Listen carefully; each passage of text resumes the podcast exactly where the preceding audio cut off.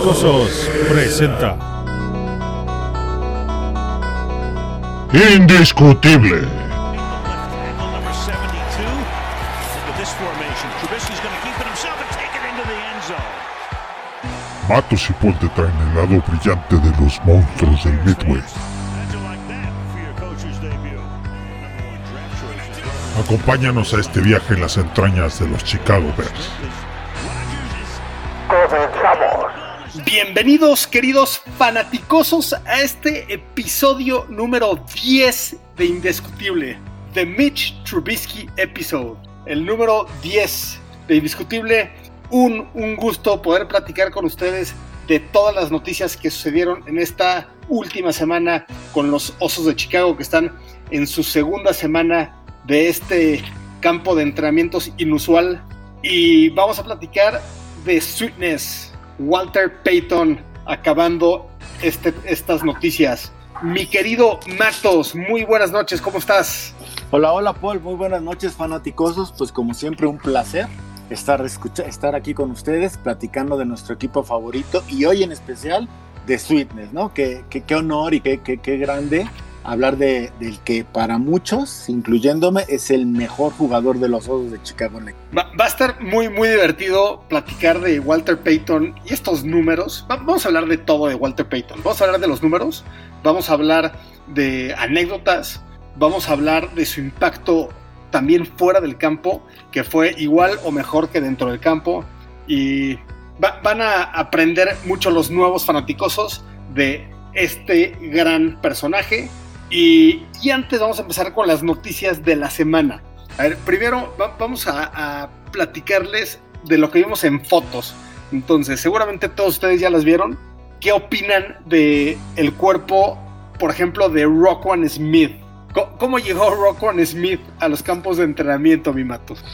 Pues sí llegó pasadito de tacos, ¿no? Yo creo que este se ha, se ha platicado mucho de las aventuras de Roquan Smith esta temporada baja. Por ahí su, su, su, su yate, sus fiestas, ¿no? Esta chica actriz porno con la que estuvo saliendo. Y pues evidentemente las fotos no mienten, sí se le nota pasadito de peso. Ojalá, ojalá sea el ángulo de la foto, porque, porque sí sería, sería una tontería por parte de, de Roquan que en el año que se, se precisa que sea su año de consagración, lo empieza de esta manera, ¿no? Sí, una de sus mayores habilidades dentro del campo en la Universidad de Georgia era su habilidad de llegar de lado a lado y poder atacar el hoyo y, po- y poder realmente hacer jugadas de impacto atrás de la línea de golpeo con corredores o, o con receptores que pretendían correr. Eh, es, es definitivamente una pena lo que ha sucedido con Roquan en cuanto a los temas fuera del campo, desde coches destrozados, este, yates, etcétera. Sin embargo, dentro del campo tiene absolutamente todo el talento. Entonces, esperamos que, que esto sea simplemente masa muscular en el abdomen y, y juegue un excelente año. Veremos qué Un, pasa. un- un ángulo ahí por un ángulo raro de la cámara. Hay, hay cámaras, mí pasa bien seguido, ¿eh? Bien seguido. que, que me toman fotos y salgo gordo y no lo estoy, hermano. Entonces esperemos que sea el caso de Roquan. Seguramente es el caso. Vamos a ver cómo le va la temporada. Eh, eh, es un hecho que en 2019, en sus últimos partidos, se vería, se veía un, un nivel al- a la altura de su potencial. Y ni modo, se lastimó. No pudimos ver cómo cerraba el año. Pero esperamos que 2020 venga bien con él. Las fotos, eso sí, no le ayudaron. El siguiente que tenemos aquí en la lista es James Daniels. ¿Tú, tú qué, qué opinaste y qué leíste de estas fotos de James Daniels? No, no, impresionante, Paul, impresionante. Yo sé que, que estamos, es temporada baja, pero no fa- fanaticosos, estamos tratando de encontrar temas de interés, pero es impresionante y te voy a decir una cosa, por ahí vi una foto de Khalil Mack, también cuando regresó con el nuevo peinado, que se estuvieron burlando. Increíble que la foto de James Daniels se veía mucho más atlético que Khalil Mack. Así ese nivel, por ahí échenle un ojo a la foto y es, es, promete buenas cosas esa foto. Yo sé que es una foto, pero, pero wow, sí es impresionante. Se ve que, que James Daniels se ha tomado muy a pecho esto del encierro y se ve que le ha metido a las pesas, pero cañón, ¿eh? Sí, e, es posible que sea nuestro mejor liniero, ¿eh? Yo, o sea, el, el gran problema que tuvo James Daniels no fue técnica, fue justamente es esa posibilidad de hacer leverage contra los linieros defensivos, que justamente los más atléticos con mayor fuerza, pero la técnica la tiene. Vamos a ver con este nuevo cuerpo que él cambió 180 grados fanáticosos. Por favor, véanlo. Vamos a ver qué nos trae esto en la temporada. Los otros dos que han dado de qué hablar también es el físico de Mitch Trubisky, que, que se ve que también para un coreback, qué tan importante es esto, no lo sabemos. Si esto le ayude a, jugar con más soltura basado en que, en que tiene más fuerza en este año, no, no lo sabemos.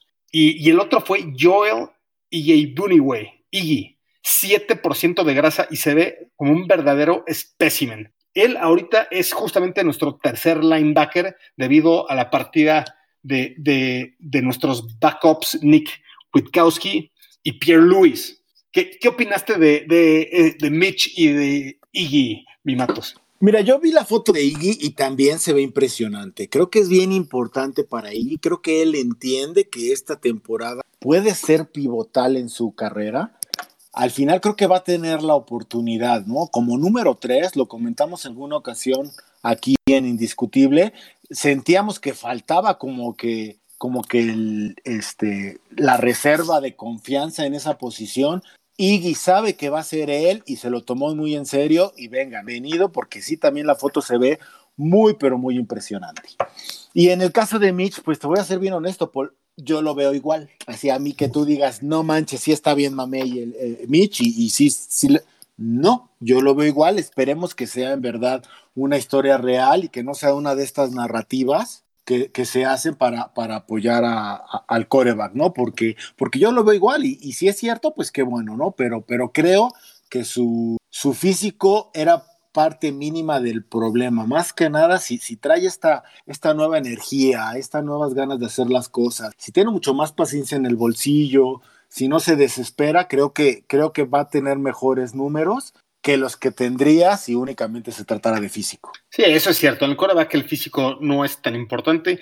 Tal vez en lo que sí sea importante es que no se lastime, porque sí, sí se ha lastimado en sus primeras temporadas, sobre todo de temas del hombro, ¿no? Entonces, esperemos que, que esto sea cierto y que esto le, ayude a no lastimarse, ¿no? Que, que también se dice que una de las razones por, la, por las que su desempeño se vino abajo en 2019 fue por ese hombro izquierdo que lo tuvo muy lastimado desde ese partido de los vikingos, que se dislocó y se, y se fracturó el, la cabeza del hombro. Eh, otra noticia más, se anunció hoy mismo que los Raiders, y, perdón, esto va a salir al el jueves, estamos grabando lunes en la noche, pero se anunció lunes de esta semana que los, el estadio nuevo de los Raiders va a estar sin público y también se anunció, que Soldier Field va a estar con el 20% de la capacidad. ¿Tú, ¿Tú, crees que realmente este 20% se mantenga o, realmente empecemos la temporada sin fanáticos? No, bueno, la realidad de todo esto es que, que, los osos no han hecho un anuncio oficial como tal. Ese 20% que se estima lo hicieron por medio de, una, de un comunicado que le mandaron a sus ticket holders, de los cuales eres miembro, Paul. Así es, así es. ¿Eh? Entonces, por eso estamos nosotros dando esta noticia que, que, nos llegó de primera mano, pero la realidad es que yo creo que el equipo siendo muy óptimo. O sea, si hay un equipo, por ejemplo, lo de los Raiders, por ahí también este Cleveland ya, anunció que va a haber que va sin gente y otros equipos lo han hecho. Creo que Chicago se está aferrando y se está tratando de ver muy positivo, pero al día de hoy, como se ven las cosas, Paul, ese 20% también está en duda. ¿eh? Sí, yo, lo dudo. E, efectivamente, en ese comunicado nos comentaron que se cancela la temporada y que hay dos opciones. Regresar el dinero de los boletos o, o mantener ese dinero ahí para tener 2021 sin costo. El, el, impacto financiero en el equipo es notorio, ¿no? Y tanto que, que los dueños que generalmente eh, se, se, tienen este estigma de, de, amarrados y de ser muy eh, enfocados en el dinero. Creo que la Asociación de Jugadores eh, ha, aceptado el, el, deal, el trato que le está proponiendo la NFL, porque saben del gran impacto financiero que tiene esto, pero efectivamente es un, es un gran negocio, es un con un gran público Entonces, esto le van a dar la vuelta rápido. Se estima que, en esta misma semana se firme un nuevo convenio. Se acaba de haber firmado eh, el, nuevo CBA, pero ya se está revisando y se va a firmar con revisiones fuertes al CBA por estos 10, por estos siguientes 10 años basado en este coronavirus. Es un impacto de este coronavirus que, que afecta severamente a muchas industrias y incluida la NFL, ¿no? Y está raro, Paul, bueno, e, está raro, te voy a decir, porque la asociación de jugadores, raro porque a, través de la historia de la liga no lo ha sido así, está agarrando como que, como que una postura muy en apoyo a la liga, que está entendiendo que esta crisis le puede pegar al deporte en sí y que eventualmente les debe caer. ¿Por qué lo digo? Recordemos que el cap, el salary cap de todos los equipos, se genera a partir de las ganancias a nivel global de la liga, es decir, contratos de televisión, es decir, publicidad a nivel nacional. Y todo eso, esas ganancias se dividen en partes iguales, 32 partes iguales y va para acá. De ese, de ese, este, de ese pedazo del pastel es de donde se define el cap. En el momento en que la liga empieza a anunciar los cierres de, los estadios, el partido sin, sin, sin público, evidentemente le pega a los equipos, pero les pega de la parte local. Es decir, esa parte local son las ganancias que los equipos tienen para sí mismos. Por ejemplo, te voy a poner un ejemplo, no es lo mismo lo que por estadio va a ganar los Raiders o ganan los Vaqueros de Dallas a lo que gana el Soldier Field, que es el, es el estadio con menor cupo en toda la liga. Entonces, el, que los jugadores se, estén comprometiendo a, este tipo de, acuerdos, a este tipo de cosas, te habla de que la liga en sí y los jugadores están en la misma línea y están tratando de salir adelante de esta situación que se ve que viene con todo a nivel económico. Así es, y lo han hecho muy bien después, por ejemplo, del desastre que hubo con el béisbol, ¿no? Exacto, que al final es el peor ejemplo que podemos dar porque creo que la liga de béisbol es el ejemplo idóneo para ver lo que es un mal manejo y una pésima relación entre comité de jugadores y dueños de Así es, así es. Pues bueno, más noticias. Jenkins y Eric Sobert van de regreso de la lista de COVID. O sea, ya se dijo que, que no se va a confirmar si alguien tuvo COVID o no, pero se, se meten jugadores a esta lista cuando estuvieron en contacto con gente que sí tuvo COVID para, para precaución o cuando dieron positivos, ¿no? Entonces regresan rápido. Ya, ya los tres que estuvieron en esta lista, Artavis Pierce, John Jenkins y Eric Sobert, van de regreso. Y ahora Maxwell va afuera. Les platicamos un poco. Ya, ya, ya tocamos el, en el capítulo anterior que se tenía que recortar a 80 jugadores. La NFL le, dijo a los equipos, máximo 80 jugadores pueden estar al mismo tiempo en el campo. Si, si tú quieres cortar estos jugadores ahorita o el 15 de agosto, es tu tema. Por ejemplo, puedes dejar 90 jugadores hasta el 15 de agosto, pero entonces tienes que dividir al grupo en dos. 45-45 o algún mix que, no se dijo exactamente, ¿no? Pero los Osos de Chicago dicen, no, yo quiero tener el 100% de mis jugadores el mismo tiempo en el campo, entonces de una vez voy a cortar a 10. Ya ahorita, eh, con, también con la salida que se confirmó hoy de, safety proveniente de los Chiefs, ¿no? Eh, que hace opt-out, que es Jordan Lucas, ¿verdad? Lucas, Jordan Lucas. Lucas, exacto, hace un opt-out hoy, hubiera sido nuestro cuarto o quinto safety, entonces perdemos algo de depth, pero nada de qué preocuparse, ¿no? Yo creo que tú lo comentabas muy bien fuera del aire, Paul.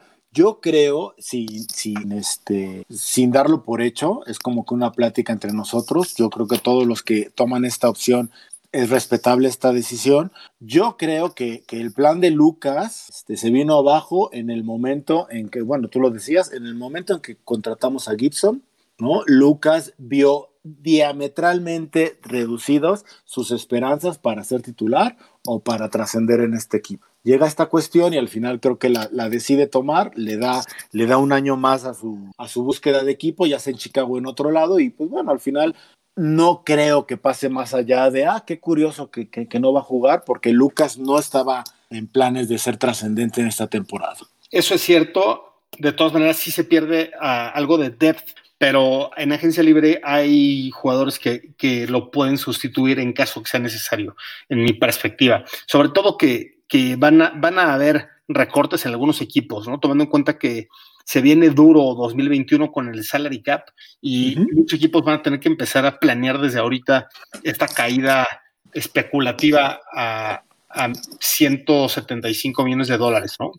No, y los mismos Jets ya empezaron, ¿no? Por ahí, este, eh, en la semana terminaron el contrato de su guardia derecho titular, titular que jugó los 16 partidos la temporada pasada y, por una cuestión de, de cap lo, lo, dejan libre y bueno, aquí el ganón fueron los Bills que lo tomaron luego, luego, pero pues bueno, no, al final todos los equipos es una situación que tendrán que vivir y esperemos que yo tengo la idea, Paul, de que, de que Chicago lo, lo, lo, irá a solucionar o lo irá a tratar la siguiente pretemporada. Yo creo que esta temporada Pace, Nagy se van a casar con la suya y nos vamos a ir con todo. Así es. Ahorita ya hay 19 millones de dólares libres en el CAP con, con esta última transacción de Eddie Goldman. Entonces, mm. este, dinero hay, pero efectivamente, como dices, una, una opción es que guarden este CAP y hagan rollover al siguiente año para que por lo menos mantengan el núcleo que tienen este año, ¿no? Exacto. Yo creo que ese es el plan. Espero que ese es el plan, porque si no, de otra manera, me extrañaría muchísimo que no haya llegado todavía este, la extensión de contrato a Allen Robinson. Que viene, ¿eh? Yo creo. Debe venir, yo creo que esta es la situación por la que la están aguantando. Esperemos que así sea, porque si no, híjole, no sé qué pensar. Si, si mal no recuerdo, mediados de agosto, principios de septiembre, es cuando se ha extendido a nuestros últimos jugadores, ¿no? Incluyendo Khalil Mack después de ese trade, Eddie Goldman, Buddy Whitehair, Exacto. Eh, Eddie Jackson también. Uh -huh. Ah, no, Eddie Jackson fue en este offseason. Fue en este offseason, Eddie sí. Jackson. Sí, Eddie Jackson no, no, entró en esa, en esa lista, ¿no? Pero. Porque de, te lo decía, ¿eh? al final yo creo que, que, que, que la, la, extensión de Eddie Jackson obedecía más a los estándares de la liga. Sabíamos que por ahí había Jamal Adams estaba buscando equipo, todo eso. Entonces, Pace decidió adelantarse, volverlo el más pagado antes de que, de que la, la, la cifra se fuera por los cielos. Claro, y lo, lo hizo bien porque eh, en, en, todo caso que Jamal Adams hubiera firmado un contrato, eh, el, el, Eddie Jackson hubiera querido superarlo, ¿no? Entonces, eh, tal vez una de las razones por las cuales no firmó Jamal Adams fue porque firmó Eddie Jackson antes, ¿no? Exacto, al final te voy a decir, el sueldo de Eddie Jackson está por los 14 al año, que es el, mejor, el séptimo mejor pagado. Por ahí se rumoraba que Jamal Adams, una de las, de las primeras discusiones que tuvo con los Jets, es que él quería cerca de 16 millones al año. Así es. Una y... vez que se enteró de lo de Jackson. Entonces, por ahí por lo menos dos milloncitos, al parecer, Pay se, ahorró, se ahorró. Así es, así es. Pues bueno, siguiente punto es que se ha elogiado a las nuevas instalaciones de los Osos de Chicago, lo hemos comentado aquí en varios de nuestros podcasts, y han adaptado totalmente las instalaciones a, a este COVID y a esta sana distancia. Se dice que es de las mejores instalaciones de la liga, si no la mejor. Muy buenas noticias. Eh, cambiando de tema, hoy lunes empieza la fase 3. Cuando nos escuchen jueves, vamos a estar a la mitad de la fase 3, que es del 3 de agosto al 11 de agosto. Y, en esta fase permite los jugadores entrenar en equipo por tres horas, eh, una hora en pesas, una hora de entrenamiento, todos en conjunto, como instalación de jugadas, estrategia, etcétera, y una hora de condición física. Entonces, ya, ya empieza interesante. En una semana que nos vuelvan a escuchar, ya va a estar el periodo de, de ramp up, hacia, hacia contacto, el cual empieza 17 de agosto a 6 de septiembre. Y en realidad es la última fase, porque van a estar con contacto 21 días y después, ya después de 6 de septiembre, ya es la semana de game plan para el juego contra los Detroit Lions. En realidad, señores, queridos fanáticosos, estamos a un mes, una semana de volver a ver a nuestros osos de Chicago. ¿Cómo se te pone la piel, mi querido Matos? No, no, e- emoción total, emoción total. So, esta, eh, la- las pretemporadas siempre son complicadas, la espera siempre es larga y por obvias razones este año fue mucho más largo, ¿no? El que ya estemos a tiro de, de- de piedra para poder empezar la temporada es una gran noticia. El ver las fotos de los jugadores novatos informados, de los nuevos, de las nuevas adquisiciones uniformados, piel chinita, de veras. Y lo que, lo que también debemos, debemos comentar es, en el momento, en este momento que el día de hoy iniciamos la fase 3, significa que al día de hoy no hay un solo jugador en el equipo con COVID-19. No hay un solo contagio. Ya la, la- la- la- lista, la lista del COVID, ya salieron los tres jugadores que estaban. Ya para esto, porque la etapa 2 era pruebas del COVID y si no ha habido noticias, significa que toda la plantilla está sana. Y esas son excelentes noticias. Excelentes noticias. Eh, eh, a, mí que también me gusta el béisbol y soy fanático de los Dodgers, la, verdad eh, es muy padre ver cómo un equipo toma todo esto con toda la seriedad y, en realidad lo único que pueden hacer es cuidarse el uno al otro, ¿no? porque si uno es irresponsable, significa que puede contagiar al resto del equipo. ¿no? Aquí parece ser un poco como, como los Dodgers que, que tienen esta seriedad y que es negocio ahorita, ¿no? Es ponerse a trabajar y llegar a hacer la mejor versión que, que tengan para tener un gran 2020. No queremos este tipo de ejemplos como los Cardenales de San Luis o como los Marlins de Florida que, que acabaron contagiando a medio equipo por algunas irresponsabilidades. Puede ser que de un solo jugador, ¿no? Sí, la verdad es que esta crisis sanitaria nos tiene a todos como que con el santo en la boca y al final sí, una sola irresponsabilidad, una sola persona que se le haga sencillo dar, dar, dar un saludo de beso o algo puede tirar por la borda a todo un equipo. Y con un equipo cayendo, caen todos, ¿eh? porque la liga no es de vamos a jugar con los dos de Chicago, van a jugar con cachirules, no. Un equipo que caiga en una cuestión grave, caen todos los demás. Estamos Así en la es. cuerda floja. En, en caso que haya un irresponsable, ojalá no sea Rockwell Smith. ok. Pues al parecer no, ¿eh? Su responsabilidad fue pasándose de los tacos. Lo demás ya no. De acuerdo. Pues bueno, anuncio para la siguiente sesión. Dentro de una semana va a estar con nosotros, querido fanaticoso, José Antonio, José Antonio 10. Le vamos a dar la bienvenida en una semana. Vamos a platicar de, de Precision. Vamos a traer sorpresas también para ustedes. O sea que espérenlo en una semana.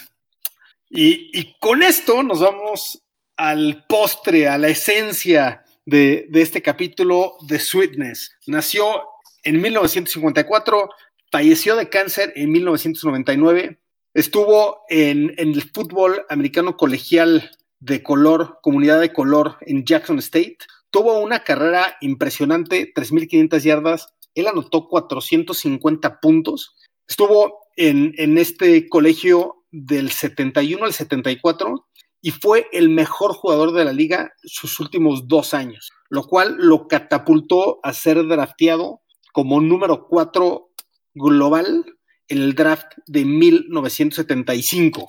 ¿Qué, ¿Qué, nos platicas de ese draft y de esas selecciones que estuvieron antes de Walter Payton y qué tan común era seleccionar a, un jugador de, de, esta liga de color eh, tan, tan alto en el draft, mi? No, bueno, recordemos que 1975 era, eran otros años para la Unión Americana. Si hoy, hoy por hoy, el racismo todavía está presente, en ese año era mucho más. Entonces, en el momento en que tú ves, por ejemplo, que, que Sweetness fue seleccionado como Black All American, te dice que el, eh, el mundo colegial dividía, dividía todavía, había todavía una segregación racial importante. Y por lo mismo, las primeras elecciones estaban casi casi este, exclusivas para los jugadores blancos de gran talento, estas, estos jugadores de grandes universidades, ¿sabes? El que de una escuela literalmente chica se haya seleccionado una cuarta global era una gran, pero gran noticia. Y curioso, porque en ese año de 1975 Jackson State no solo tuvo a Walter Payton como top 10, sino también tuvo ahí a Robert Brasil, un linebacker que, que, lo conocían como el Doctor Doom, buenísimo, como número 6 por los Houston Oilers. Los dos fueron top 10, uno fue el número 4 y otro fue el número 6, y los dos a la fecha son Hall of Famer. Entonces, que Walter Payton haya iniciado su carrera con siendo top 5 viniendo de Jackson State era una probadita de lo que venía a continuación y de lo que iba a ser su carrera. Sí, eh, fue, fue definitivamente fue el mejor jugador de ese draft, ¿no? Y, lo, lo, vamos a platicar con números. Siete veces primer equipo All Pro, nueve Pro Bowls, una vez jugador más valioso de toda la liga, MVP, dos veces jugador ofensivo del año de la NFC, una vez jugador ofensivo del año de la NFL, una vez el hombre del año por lo que ha hecho fuera del campo. Y gracias a ese honor, el, premio es, nombrado el Walter Payton Award que se le da al mejor hombre del año de toda la liga. Cada equipo selecciona un jugador, de los 32 mejores hombres de cada equipo se selecciona al hombre del año. Eh, y, esto lo van a poder ver porque, porque tiene el, eh, justamente a Walter Payton, al trofeo en color dorado en los jerseys aquí en el pecho, ¿no? Y, justamente Charles Tillman, si, no mal recuerdo, fue el último oso de Chicago que lo ganó. ¿Tú te acuerdas de eso, mi Matos? Sé que lo ganó, no estoy seguro, por ahí también una vez estuvo Martellus Bennett, el unicornio negro, no sé si te acuerdas con la labor que hizo en estas escuelas y todo esto, estuvo también nominado, no lo ganó, pero no estoy seguro que haya sido el último, pero sí es un hecho que Peanut lo ganó alguna vez. El Peanut Punch, así es. Pues bueno, eh, eh, eh, estadísticas dentro del campo, fuera del campo. Este, obviamente ganó un Super Bowl en, en enero de 1986, la temporada de 1985, que hablamos a detalle hace dos semanas. Entró al Salón de la Fama de la NFL en 1993, First Ballot Hall of Famer. Entró al Salón de la Fama de Colegial en 1996. Al retirarse de la NFL, tenía todos los récords del planeta eh, por, por tierra. 16.726 yardas por tierra, más 4.538 por aire. Actualmente es el segundo de la liga en yardas por tierra atrás de Emmett Smith, que tuvo 18.355 y que tuvo el beneficio de saber cuántas temporadas tenía que jugar. Si bien tuvo cerca de 1.600 yardas más, necesitó 600 acarreos más para lograrlo. El, promedio por acarreo de Walter Payton fue 4.4 y de Emmett Smith 4.2. Frank Gore está a 1.400 yardas de superarlo pero no se ve que realmente lo pueda lograr, ¿no? Va a jugar con los New York Jets este año y, va a estar atrás de Le'Veon Bell. Entonces se ve difícil que, ya, ya vaya a llegar, ¿no? El otro que parece que está por ahí es Adrian Peterson, que está a 2.520 yardas de superarlo. Que eso es un poquito más probable, Paul, porque, porque Adrian Peterson al día de hoy al día de hoy va a tener mucho más carga de, trabajo que, que, Frank Gore, ¿no? Entonces, yo, en mi opinión, yo creo que ninguno de los dos va a llegar, pero pues esperemos, en esta liga todo puede pasar. Así es. También, eh, aunque Walter Payton estuvo atrás de Smith en yardas por tierra, si combinas por tierra y por aire, está adelante de él.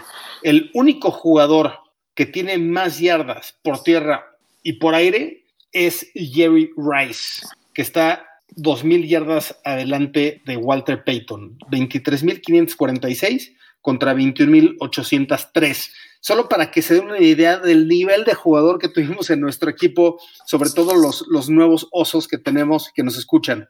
Fue jugador de la década de la NFL en los 70s y en los 80s, con todo y que en ambos años solamente estuvo jugando la mitad de la década, ¿no? Bueno, en el 80 estuvo un poquitito más, estuvo 6 de los 10 años. No, y eh, aparte, aparte, comparado con todo respeto a Jerry Rice, las posiciones son diferentes, el tipo de golpes que, Walter Payton recibía en la línea y sobre todo considerando que la mayor parte de los años que jugó con nosotros, nuestra línea apestaba, ¿no? Entonces promedió todos sus años de profesional, creo que más de 300 acarreos. Entonces era de uso rudo, era durable el hombre porque casi nunca se lesionaba, o más bien, nunca se lesionó.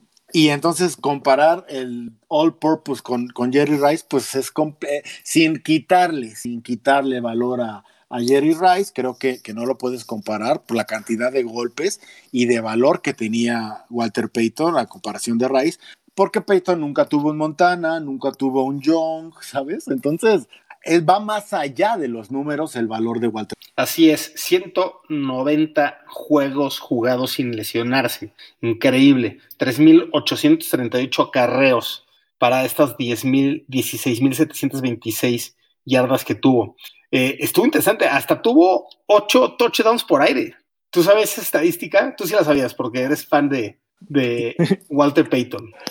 Pues no como otros, ¿no? Definitivamente creo que este programa, digo, nosotros iniciamos la, iniciamos la serie y teníamos que hablar de Sweetness indudablemente, pero creo que este programa le hubiera quedado mejor a un, a un Gaxman o a un Juancho, que ellos la verdad es que son mucho más fans de, de Walter Payton que uno, pero, pero pues bueno, es que es increíble, increíble lo que, lo que significó Walter Payton en un equipo, Paul, en un equipo con una alcurnia defensiva este, importante, pero que ofensivamente nunca hemos tenido gran cosa. Y que Walter Payton esté en la terna y para muchos sea el mejor jugador de la historia del equipo, te dice algo. Así es.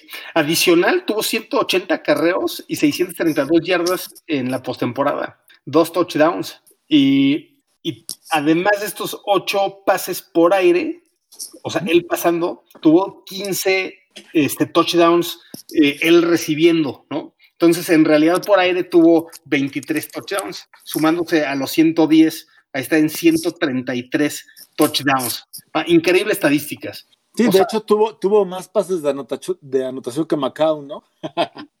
bueno, definitivo. Y, y, ahorita está este, ahí empatado con Mitch, ¿no es cierto? No, no, no. E, ese, ese Mitch regresará. Este, regresará. como dijiste, qué jugador, y sobre todo en esta posición, juega 11 años seguidos, del 76 al 87. Fue increíble. ¿Qué, ¿Alguna anécdota que tengas por ahí, mi Matos? No, bueno, de Sweetness hay varias, ¿no? Pero, pero sí hay una que a mí me gusta mucho, pero muchísimo con goles. Todos conocemos a Jim Brown.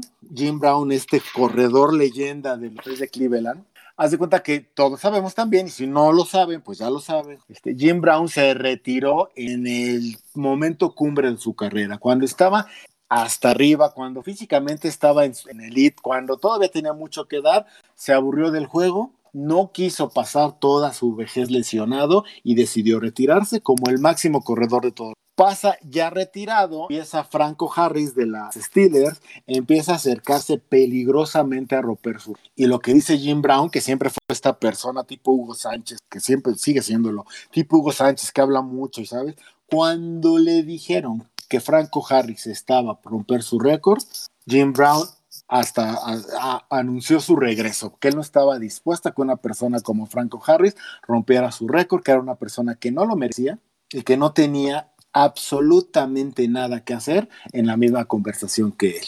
Obviamente, ni regresó ni Franco Harris pudo romper su. Años después, cuando Sweetness empieza a acercarse peligrosamente a romper su récord, estos periodistas que ya sabes cómo les encanta, les encanta buscar la noticia morbosa, van y le preguntan a Jim Brown. Señor Brown, ¿está usted dispuesto a regresar ahora que Walter Payton este, va a romper su récord, se acerca a romper su récord, y Jim Brown lo que dice es, no, al contrario, me siento con un gran honor que mi nombre se mencione al lado de Walter Payton. Y si alguien merece romper mi récord, es eso. Esa era la personalidad de Walter Payton Paul, que al final lo hace el único jugador, además de Papa Bear, que tiene un, una estatua en el Estadio del Soldado es, increíble las, todas las historias que tiene y por algo ahorita el trofeo Man of the Year es en honor a Walter Payton y además de todos los éxitos que tuvo dentro del campo.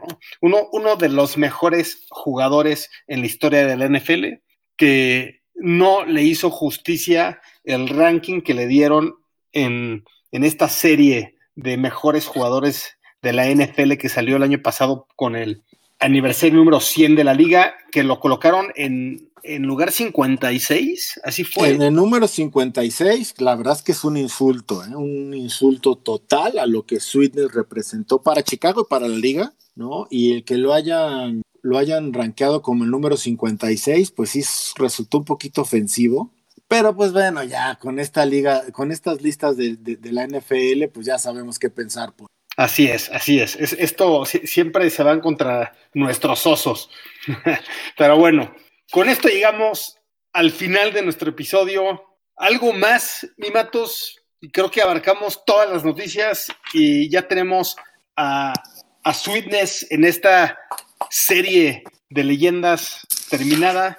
Vamos Compártanos, al final, al final también creo que es bien importante. Honestamente, nos quedamos un poquito cortos, Paul y yo, porque teníamos muchos datos, muchas cosas que hablar de Sweetness. Tampoco queríamos hacer un programa de dos, tres horas, pero si ustedes tienen una anécdota, algún dato o algo, compártanlo en Twitter con nosotros, ya sea en la cuenta de Fanaticosos o nuestras cuentas, porque creo que hablar de Sweetness es una pasión que todos debemos vivir y que las nuevas generaciones deben conocer. Entonces no dejen de compartirnos. Va vamos a compartir también un link de un muy buen artículo que hizo nuestro compañero Jorge Gaxiola Gaxman y, y, y, ojalá también lo puedan leer.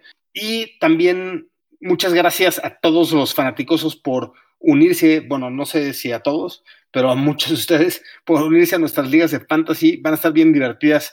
Tres ligas de 12 equipos, ¿no? Cuatro ligas de dos equipos, según yo entendí. ¿no? Estoy ok. Sí, va a, estar, va a estar bueno, va a estar bueno.